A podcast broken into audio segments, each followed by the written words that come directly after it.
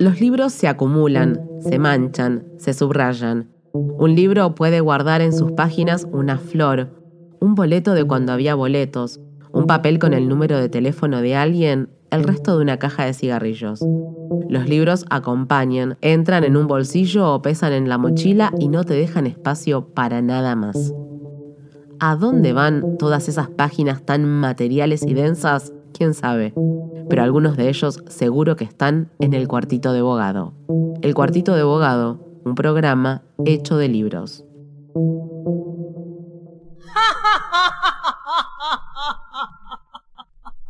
¿Por qué ríes así? Si no tienes razón para marcar mi corazón.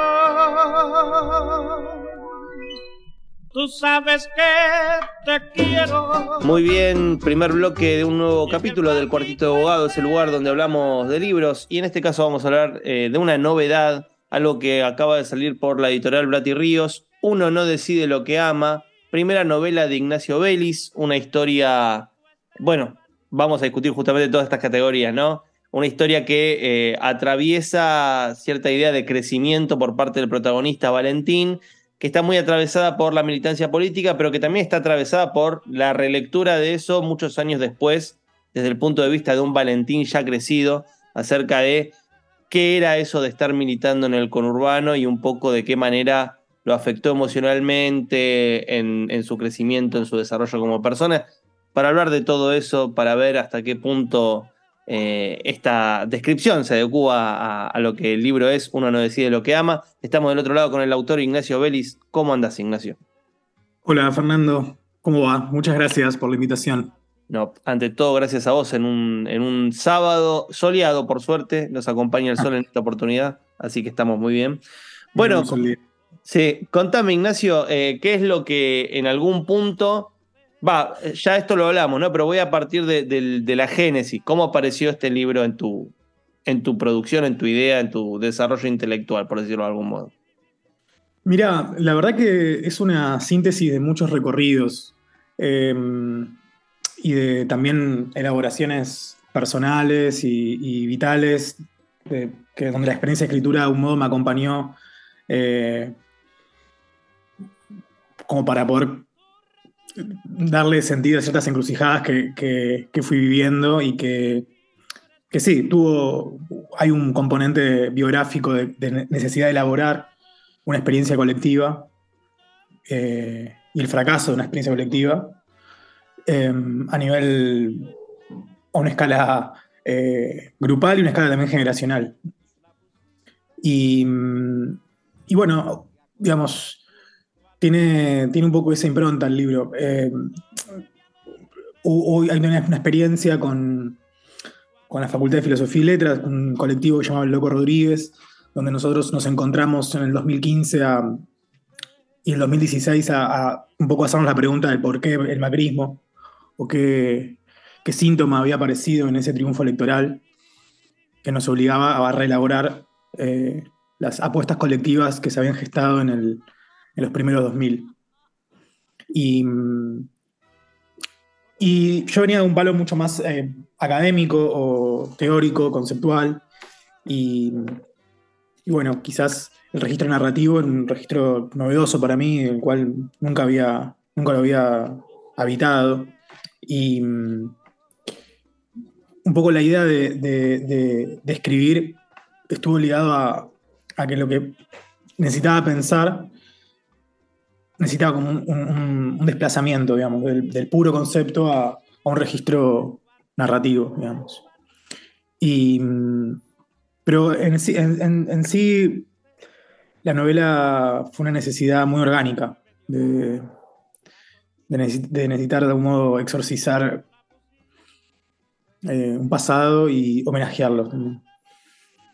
Sí, justamente en, la novela eh, está a dos tiempos, ¿no? El Valentín que está en el presente, que está saliendo, conociendo gente, viviendo eh, diferentes tipos de experiencias, mucho más, eh, ¿cómo decirlo? De, yo cierto de la nocturnidad, ¿no? De, los boliches, de la música. Hay, hay, un amigo que dice que, la, novela se puede resumir entre el pasaje como de las de, la militancia de base a las bases de la nocturnidad. ahí va, ahí va, muy bien. Y, la, Sí, no, es muy buen resumen también, ¿viste? Eh, digo, por, por, eso de que el otro tiempo es el de la militancia en un, mm. en un lugar del conurbano, eh, muy vinculado a la, la, experiencia que por ahí muchos que nos están escuchando han atravesado cuando fue el mundo que se abrió después de la crisis del 2001, hacia comienzos de los 2000, eh, en esto de cierta crisis de la representatividad y cómo en todos los lugares se fue rearmando, los modos de, la política y demás desde una parte muy de base. Eh, que, bueno, Valentín lo lee, eh, yo no, me atrevería a decir con distancia, sino como con una cosa, como vos bien decís, reflexiva, ¿no? Como preguntándose qué pasó y cómo se ubica con respecto a eso que pasó y, la manera en que lo lee ya en las famosas bases de la nocturnidad. Sí, em, hay algo ahí, un gesto que tiene que ver con poder pensar desde el disfrute, ¿no? Como el disfrute es una condición de una experiencia de pensamiento. Em, era algo que, digamos, yo con otros, otros compañeros veníamos como elaborando como una suerte de, corrimiento generacional con respecto a otro tipo de, experiencias intelectuales, donde quizás eh, el índice de pensamiento estaba ubicado en, en, la tristeza o en, otros afectos, eh, que igualmente no, no, son, excluyentes, muchas, veces el disfrute, la experiencia de disfrute aloja el dolor, aloja la tristeza, no es algo eh, plano. Em, pero me parecía interesante, digamos, cómo las, preguntas que, permiten revisar a contrapelo esa experiencia colectiva eh, atravesada por las primeras militancias en el peronismo, en el primer gobierno de, Kirchner, em, esas preguntas se reformulan bailando y consumiendo sustancias y escuchando tecno. Em, hay, algo de, pensar la rave como una práctica o la, escena electrónica como una práctica en la que eh, también ocurren em, elaboraciones eh, de tipo generacional o de tipo em, biográfico singular. Como que hay, hay una data que decanta en, la experiencia de baile que, también tenía ganas de registrar en la novela. Sí, también una, experiencia erótica que casi te diría que va permeando las dos capas, ¿no? Porque en, la capa de la militancia hay, bueno, como decía, ¿no? Hay toda una especie de, iniciación de la sexualidad, del erotismo y demás. Y en el segundo momento hay, hay como una especie de despliegue del, erotismo, de lo erótico, del, del sexo en todas las capas, ¿no? Siempre es como que está todo mediado también a través de, del contacto físico. Me parece que también hay una contraposición ahí. Eh, ¿Qué significa eh, lo sexual en la primera historia y qué significa en, la segunda, por decirlo de algún modo? Claro. Sí, eh, a ver, a mí me, interesaba, digamos, entrar en, el, plano de la sexualidad para, para, para, poder desestabilizar ciertas categorías con las que esa generación de la que pertenecí pensó el poder. Eh, y me parecía que era justamente para no, caer en un lugar eh, explicativo, moralizante de lo que fue esa experiencia y poder como entrar en, aquellos clivajes más afectivos que supusieron esos fracasos, eh, para meterme en ese barro, digamos, la sexualidad y el erotismo, o sea, era como el campo más eh, propicio para, para, entrar en esas ambivalencias, en esos claros oscuros, en esas eh, contradicciones que, existían en, en todas las organizaciones, en todos los proyectos colectivos. Como poder pensar dónde fracasó un proyecto colectivo, una organización, meterse en la sexualidad es como ir a, lo no dicho, ¿no? Es ir a, aquello donde quizás se, se, eh, se, ve más claramente, digamos, la basura que se esconde bajo la alfombra, como quien dice. Y, no sé, no, me interesaba un balance militante con grandes enunciados estratégicos, sino hacernos cargo de la pregunta ¿qué, nos pasó? ¿Qué nos pasó con esos liderazgos? ¿Qué nos pasó con esas identificaciones? ¿Qué nos pasó con, con eh, ciertas matrices aprendidas? Y, bueno, la pregunta de qué, nos calentaba, en un sentido amplio, creo que es, eh, era una pregunta que, permitía abrir más, de, más, más si me metía por otro lado, ¿no? Eh, ¿Vos sentís, Ignacio, que, en esta novela también hay una reflexión sobre el presente? Lo digo, mira, o sea, para aquellos que nos están escuchando, estamos grabando esto justo el día de la marcha del orgullo, que por un lado implica, nada, un, recorrido, un eh, posicionamiento generacional y demás, pero también estamos en el contexto en el cual en este mismo fin de semana va a haber una marcha por parte de la Libertad Avanza, eh, que es, justo hoy escuchaba la mañana lo, particular que justo el fin de semana posiciones tan contrapuestas, ideas tan contrapuestas de lo que es hacer política y demás, convivan justo en, los mismos dos días. Pero bueno, siento que esta novela también es una especie de, de que está ahí mirando también en esto que vos decías, ¿no? ¿Qué nos pasó? Eh, es una pregunta que yo creo que muchos estamos haciéndonos ahora frente a este panorama de balotaje, balotaje, eh, que es tipo, ¿qué nos pasó? No? ¿Cómo llegamos a este momento en el cual eh, estamos mal o bien frente al avance de una derecha y, que tiene que ver también con la recuperación de, eso que vivimos, ¿no? Quizás desde otro lado, preguntarnos. Sí, me acuerdo que en su, momento, en su momento la pregunta del por qué Macri resonaba a la, a la, pregunta del por qué Rosas, la generación del 37. Sí. Eh, que era una pregunta ligada a cómo, cómo fue posible que, eh, en 15 años, atravesada por, ciclos de luchas y de experiencias eh, colectivas, de organización, no se pudo, por parte del llamado campo popular, elaborar una propuesta de poder capaz de desafiar a las clases dominantes, ¿no? ya sea en experiencias de base como experiencias institucionales a través del kirchnerismo, y como algo de que no fue suficiente ¿no? para poder conmover la matriz de poder en Argentina. Como, y la revancha fue muy, muy, muy dura. Eh, entonces, me parece que hay, en la pregunta de por qué Macri, había una, eh, un, gesto de poder mirar el espejo tan temido, por así decir, ¿no? Como poder dar cuenta de aquellos puntos ciegos donde ciertos modelos de identificación nos fueron malas pasadas o aquello que no nos permitió eh, incrementar una, propuesta de poder. Entonces yo, ahí, hay un gesto de poder elaborar, eh, ya sea en el plano cognitivo como en el plano afectivo, esas eh, apuestas colectivas que fracasaron, está muy conectado con calibrar la eficacia política. Yo creo una eficacia, la, un sentido de eficacia política está muy eh, ligado a que podamos, eh, como una especie de análisis, ¿no? como eh, poder captar en dónde nuestras experiencias estuvieron, si querés, muchas veces reguladas por lógicas que llevaron a que esas experiencias se empobrezcan, esas experiencias se, esterilicen. Eh, entonces quizás ese es el gesto, ¿no? Como poder... Eh, no, hay manera que podamos eh, armarnos frente a estos nuevos desafíos si no tenemos una...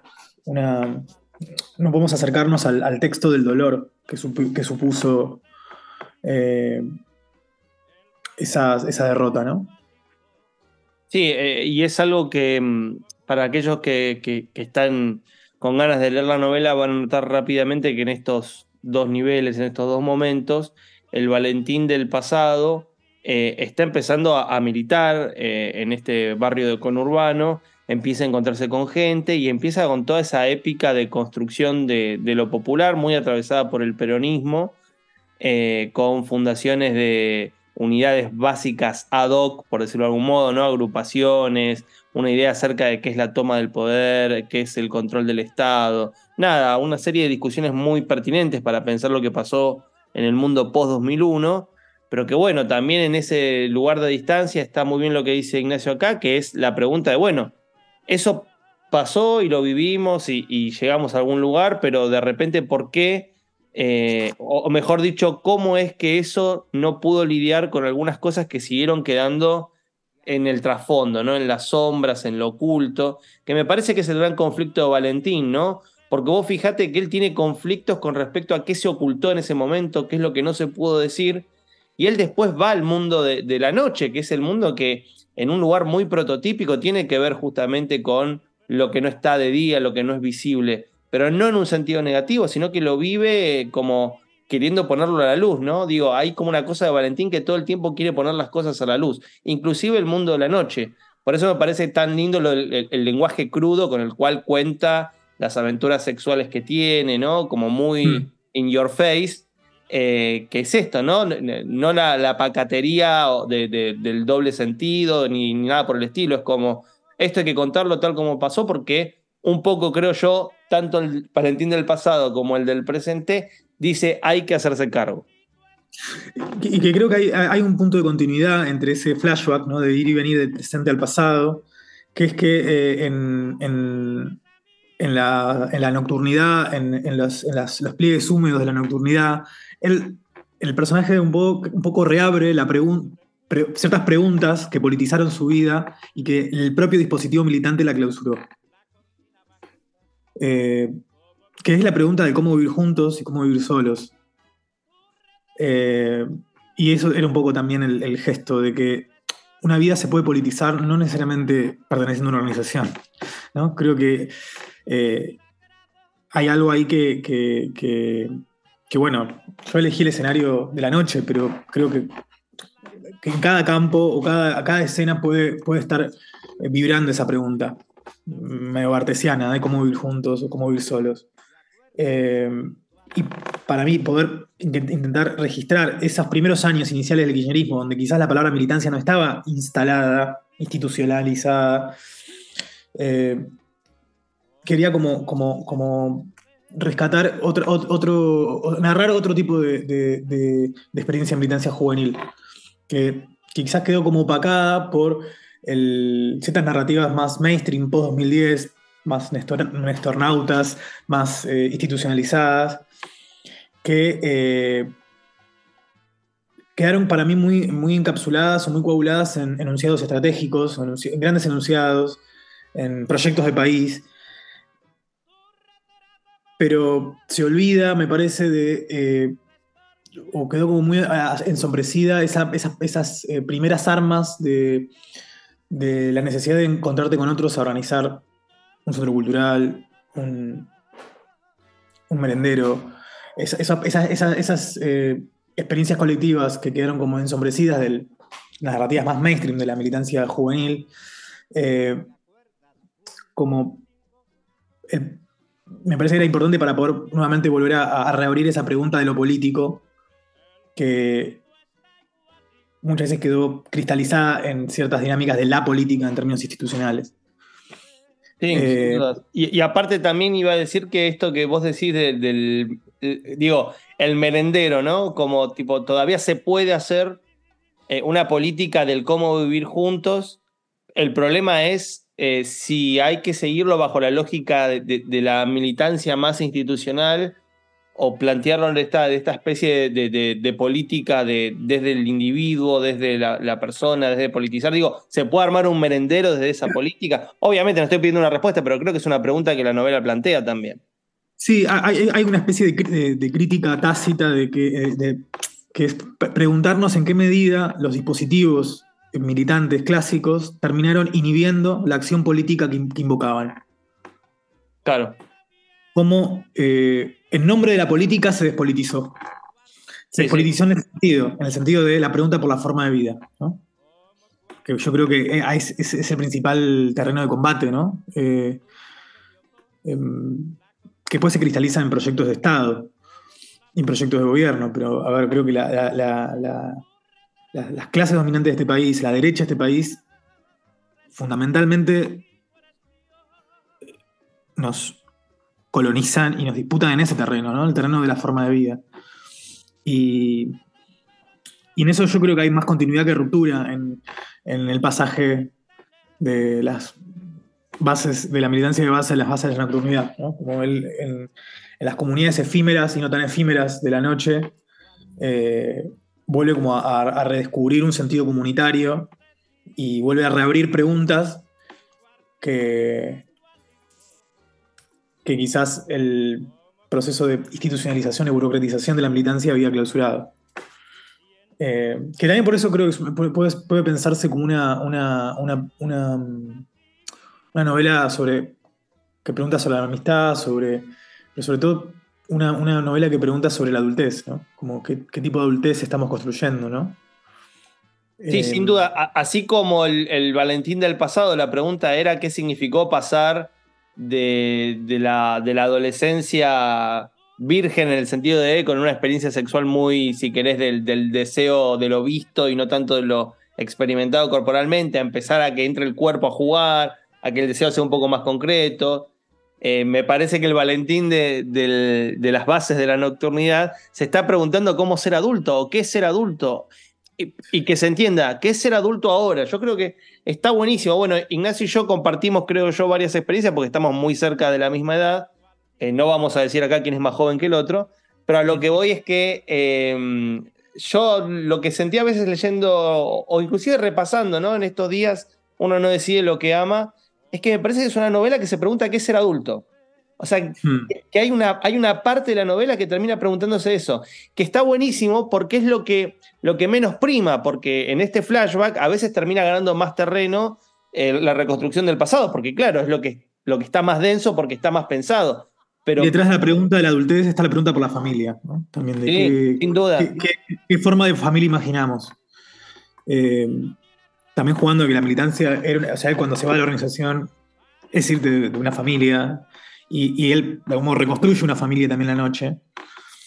Eh, ahí hay una, eh, un link con lo que yo considero que es como una, una- un- el, el- el- el índice de politización de una vida, que es la pregunta por la forma de vida.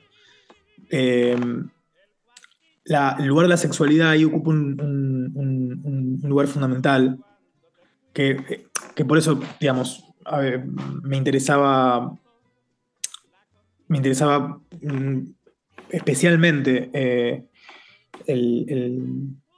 narrar como algunas escenas de, de erotismo, no solamente por una cuestión de desinhibición, sino de poder eh,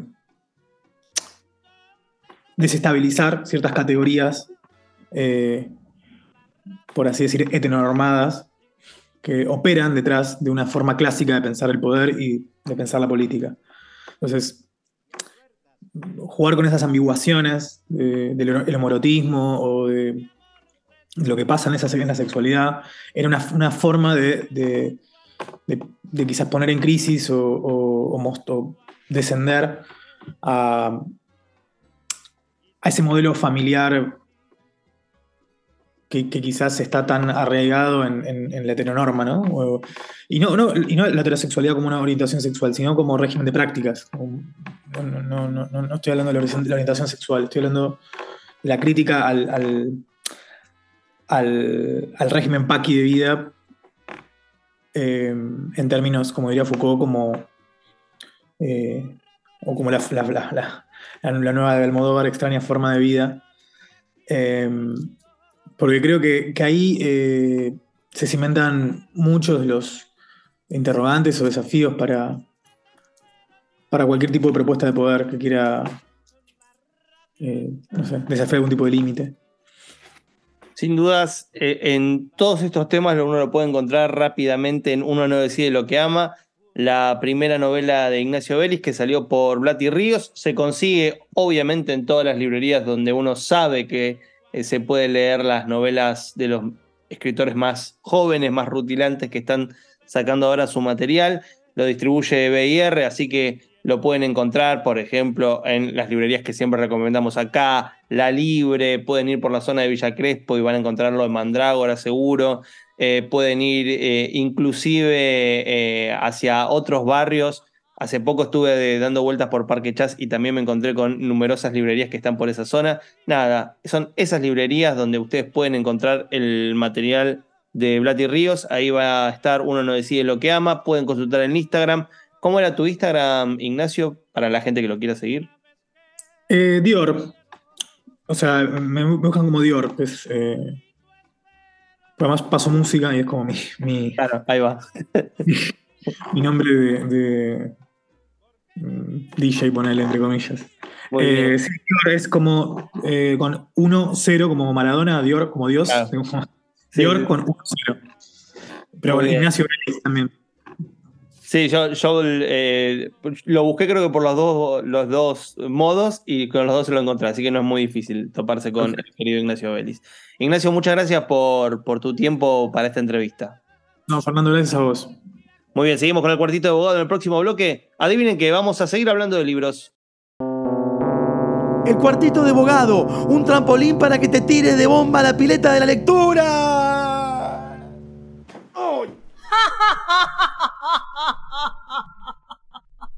¿Por qué ríes así?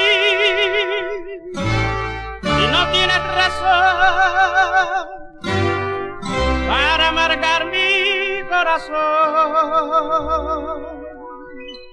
Tú sabes que te quiero. Segundo bloque del cuartito de abogado, ese lugar en donde hablamos de libros y obviamente en este caso en particular vamos a hablar de un libro de libros, porque estamos charlando vía Zoom con eh, el autor de Kant en el kiosco, Guido Herzovich, que es eh, un libro de de investigación muy vinculado a lo que podríamos llamar sociología de la cultura, historia del libro, sociología de la literatura, todas esas ramas que se van combinando en una investigación que revisa cómo pasó la Argentina y específicamente Buenos Aires a ser durante un momento de mitad de la década, perdón, del siglo XX, el polo de edición de toda Hispanoamérica, o sea, de donde salían todos los libros y en algún punto donde se desarrollaban también instancias críticas a atender, ¿no? Como por ejemplo la famosa generación del grupo Contorno, entre tantas y tantas otras cosas.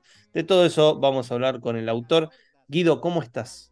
Muy bien, ¿qué tal? ¿Cómo estás vos? Muchas gracias por la invitación. La investigación acerca de la política de edición en Argentina y demás llevó también una pregunta acerca de la crítica, por eso siento que es un libro que tiene esos dos valores. Contame cómo llegaste a un poco a, a la idea del libro, a formular estas preguntas y después, obviamente, la pregunta de rigor, ¿cómo fue ganar el premio de Ampersand, que es la editorial que termina sacándolo en su primera convocatoria a un libro de ensayos?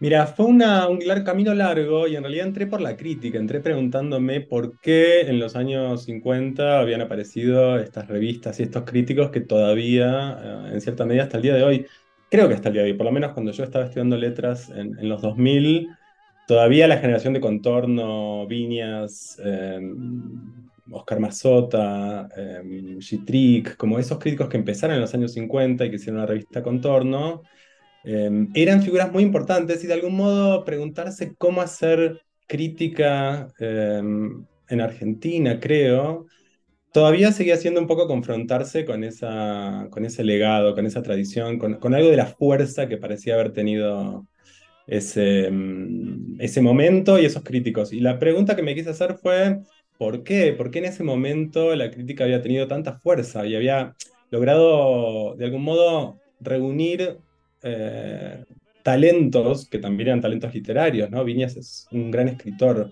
además, ¿no?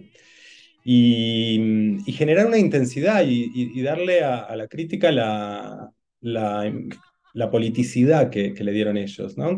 Y a partir de preguntar, hacerme esa pregunta, ¿por qué tuvo tanta relevancia y tanta visibilidad, digamos? ¿Por qué se sintió como una, como una misión tan importante en los años 50?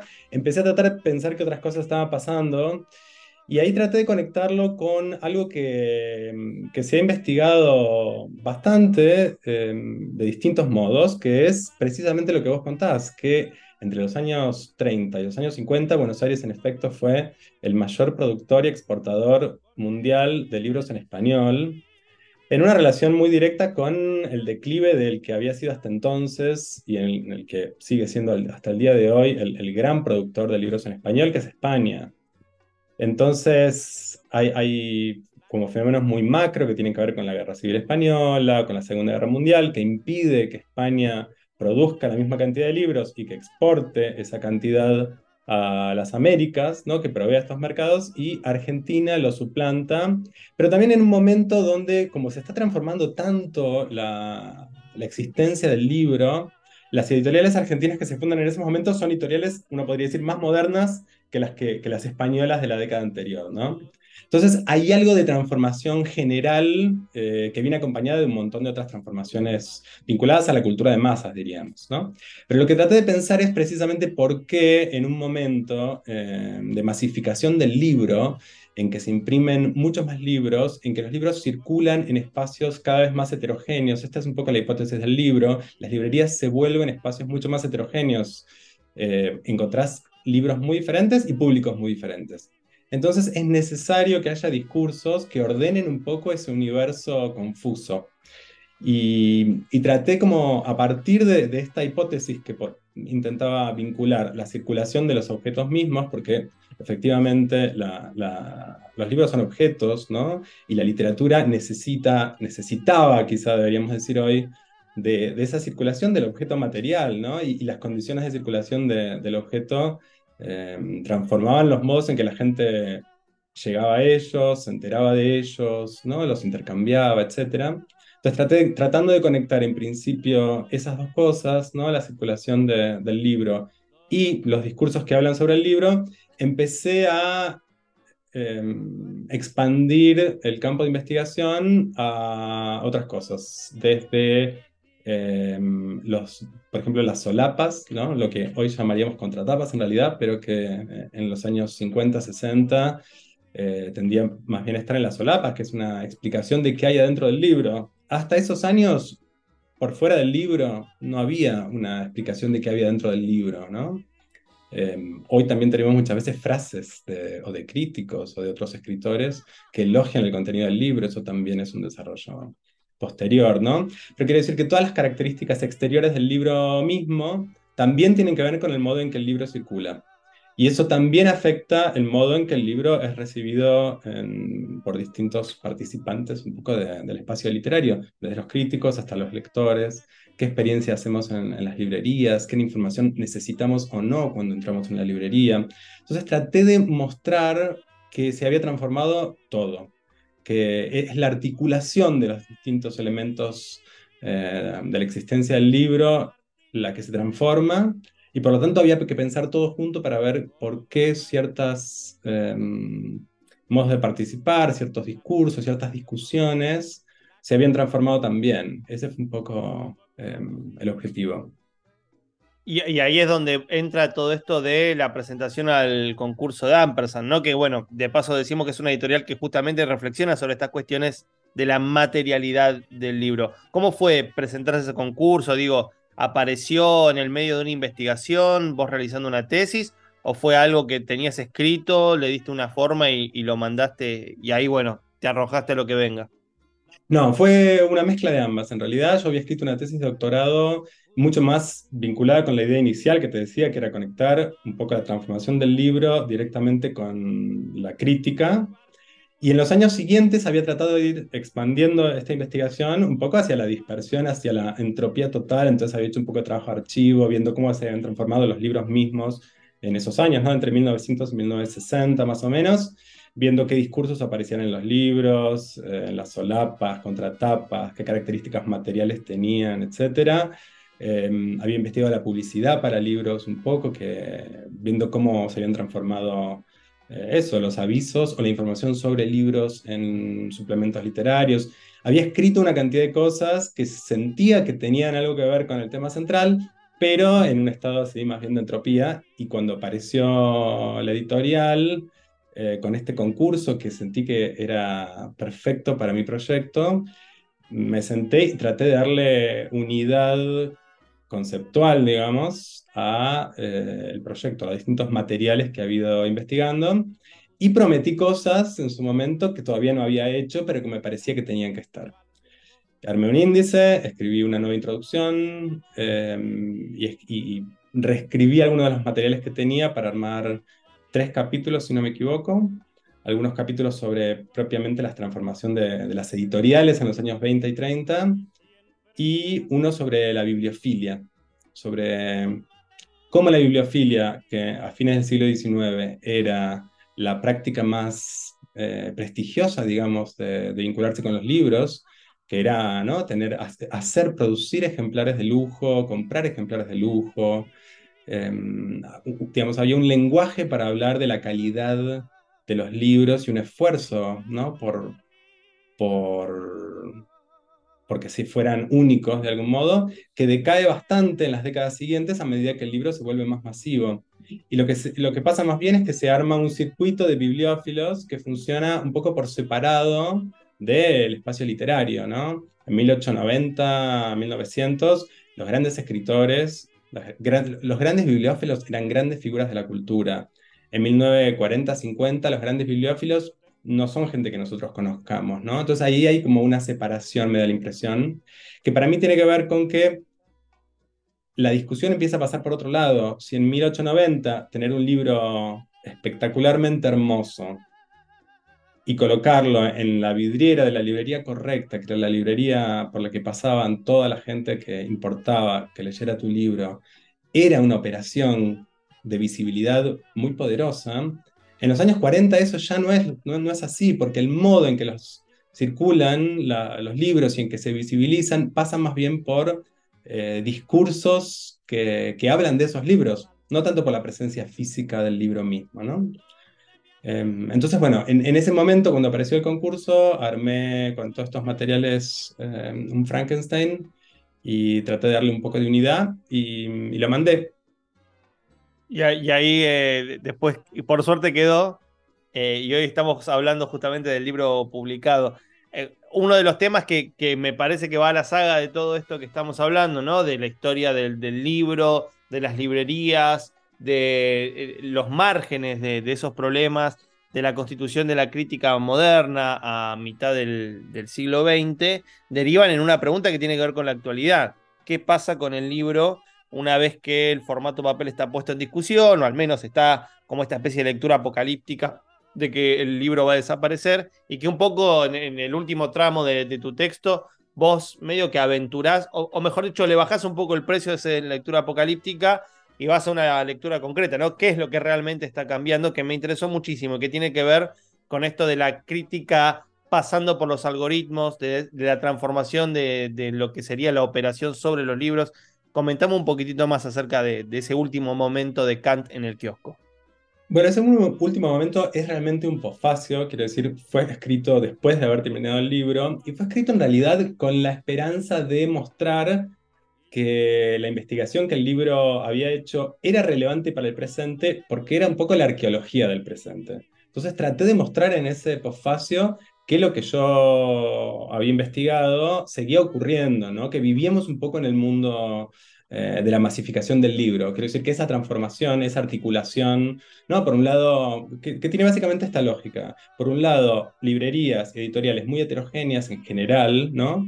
que apuntan a públicos muy diferentes, y por otro lado, revistas, críticas, discursos que tratan de segmentar el universo de los libros. Yo traté de mostrar que la, masificación tenía un aspecto central, era ese, ¿no? Ese como desacople entre un espacio donde los artefactos circulan, que tiene una lógica, y un espacio donde los artefactos eh, se discute qué hacer con ellos, em, cuáles son los, los, términos en los cuales, cómo conectarlos con nuestra vida, em, qué leer y qué no, qué, tienen en común un conjunto de autores o no, cuál es la, ¿no? el valor político de, la literatura.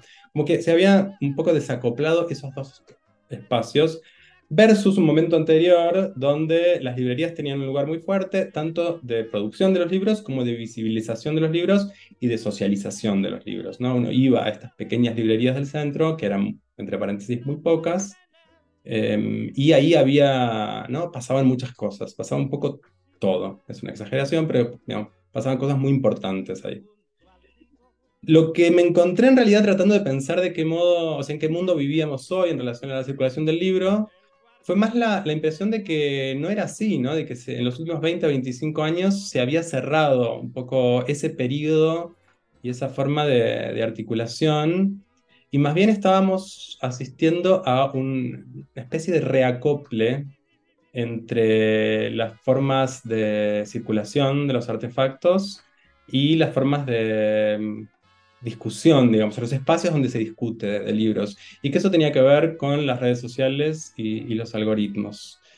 Que mm, primero, sin duda, como vos decías, eh, y creo que es fácil a esta altura de evaluar los eh, presagios más catastrofistas, ¿no? Porque es evidente que el libro tiene una vida intensa y que si no fuera por el precio del papel, nadie dudaría, ¿no? De, su futuro, de su... Quiero decir, es más el precio del papel que Internet o que el ebook lo que conspira contra la vitalidad del libro. Me parece que, que hoy es claro. Si pensamos, no sé, desde la Feria del Libro hasta la Feria de Editores que se hicieron hace pocos meses, eh, son espacios que siguen siendo masivos y que tienen. y la gente sigue leyendo libros, digamos, el papel. Eh, quiero decir, es el momento en que ya es posible ver, creo, que ah, las distintas formas de la cultura escrita impresa van a tener un destino diferenciado. No es lo mismo los diarios, ¿no? que tienen una, un cierto tipo de. que ofrecen un cierto tipo de experiencia, que nosotros hacemos cierta cosa con ellos, que los libros, y podemos creo que suponer que los libros van a tener un, destino más eh, favorable, por, lo, por, lo menos, por el momento me parece que esa es la, impresión.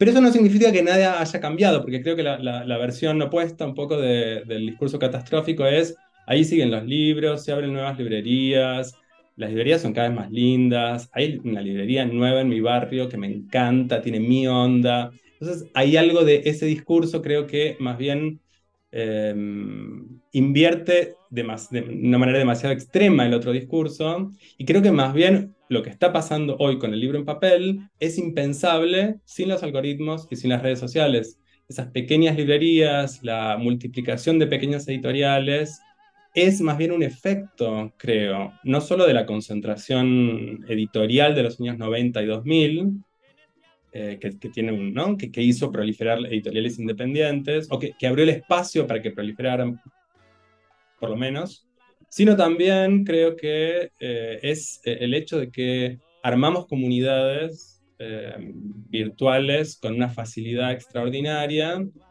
y que eso también es lo que permite que existan estos pequeños proyectos que apuntan a públicos relativamente específicos, pero también muy dispersos en el espacio y el modo en que esos proyectos pueden eh, comunicarse con sus lectores, crear una suerte de comunidad, creo que tiene que ver fuertemente ¿no? con, con los algoritmos. El tema es que el modo en que se crean comunidades a nivel algorítmico o de redes sociales y a nivel del papel impreso, digamos, del viejo modelo, son muy diferentes. Sí, y aparte también eh, lo que vos apuntás es que quizás lo que se puede ver es un, una transformación del discurso de la crítica que ya deja de tener ese protagonismo dentro de los periódicos, el tema de los suplementos. Lo digo justamente formando parte de, creo yo, el único suplemento de libros que todavía subsiste con, con ese título y, con cierta calidad en términos de, cómo trata de participar esos discursos, pero que también es algo que claramente está en retirada, ¿no? Eh, la crítica dio paso a cierto modo de, quizás la reseña o, la, el aviso de que salió algo y que me parece a mí que tiene que ver mucho con esto de la lógica del algoritmo. Vos mismo lo tratás con el hecho de, esto, de construir comunidad. Digo, vale más refrendar la comunidad, decir esto existe, dar la reseña para que se forme ese círculo y no participar esa especie de órbita general de los libros donde la crítica tenía un lugar porque por más que sea negativa o positiva, estaba pensando en, la misma línea del discurso que la obra literaria proponía. Acá es como una suerte muy de avisar de que salió algo, ¿no? Me parece que tiene que ver mucho con el algoritmo, que es algo que lo sintetizo rápidamente, ya no existen críticas negativas. Eh, y creo que eso vos también, no sé si me lo estoy apropiando ya del posfacio o si es algo que también leí en otro lugar, pero que, es muy evidente, ¿no? ¿no? No hay tanto espacio para la crítica negativa, es solo la reseña, el estilo de te cuento de qué va y te aviso que salió. Es que yo creo que la crítica negativa es sobre todo necesario en el momento en que la selección es analógica, digamos, vos tenés que optar por sí o por no. Hay algo del orden de lo algorítmico que hace esa selección de alguna manera automáticamente. Vos vas a recibir lo que tiene que ver, o digamos, este es el ideal, no, no es perfecto, ¿no? Pero claramente va en esa dirección y es bastante efectivo el modo en que nos enteramos de las cosas que nos competen, digamos, ¿no? Uno podría decir, toda la discusión de la crítica, de la literatura, del mundo de la cultura, es la discusión de qué es lo que te compete o no te compete, ¿no? Y, la intervención sobre eso. Pero el, el, modo en que eso se daba en el mundo de los medios impresos es una selección por sí y por no. Quiero decir, es necesario esa articulación. Hoy, el por no, no te enterás. ¿no? De algún modo eso no te llega, te llega solo, solo lo que sí cada vez más. Y después lo otro que yo creo que pasa es que la, para, la gran paradoja un poco del mundo Internet, algoritmos, de la combinación, ¿no? Porque este es un poco el, proceso que, largo de Internet, ¿no? Internet cuando aparece empieza a disponibilizar cantidades de cosas brutales, y o sea, muy rápidamente queda en claro que ese, esa disponibilidad, si en un sistema de búsqueda, es eh, totalmente inoperante, no sirve para nada. Quiero decir, si vos googleás. Y, hay eh, buscadores malos. Hace poco me puse uno, un buscador mm, que supuestamente es mucho más seguro que Google, eh, para ver, digamos, con la idea de que no me despierten tanto. Y lo que pasa cuando no te espían es que efectivamente te aparecen 200 cosas que no te interesan antes de la que vos estás buscando. Google te conoce mejor y selecciona y te da mucho más, cosas mucho más cercanas a lo que efectivamente estás buscando.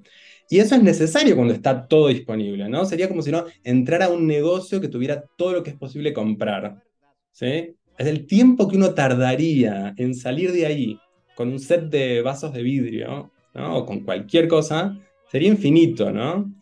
Entonces, el, modo en que operan, creo, es esa, la, paradoja es la disponibilidad una disponibilidad inédita, ¿no? Inédita completamente.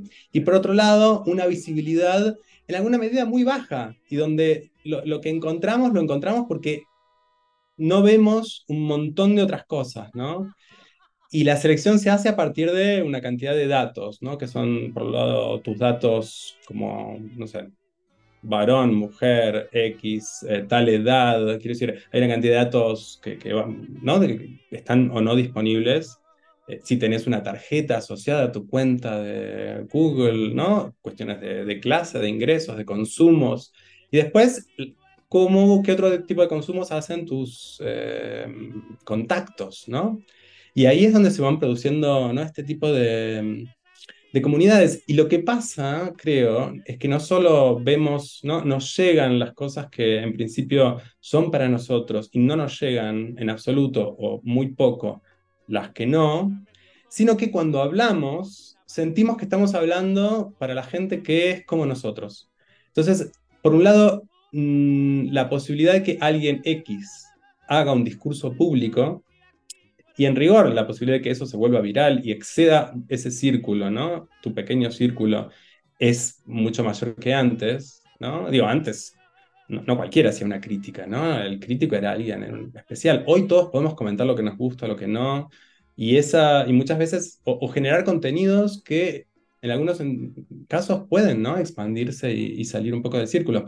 Pero en principio nuestra sensación, incluso cuando eso puede ocurrir, es que estamos hablando para la gente que, está de acuerdo con nosotros. Y creo que eso le baja transforma la idea de esfera pública de algún modo, ¿no? Si vos lees un pasquín barrial de los años 40 o 50 o 60, 70, tenés la sensación de que esa gente escribe en la esfera pública y habla, ¿no? Como si fuera un diario de tirada nacional.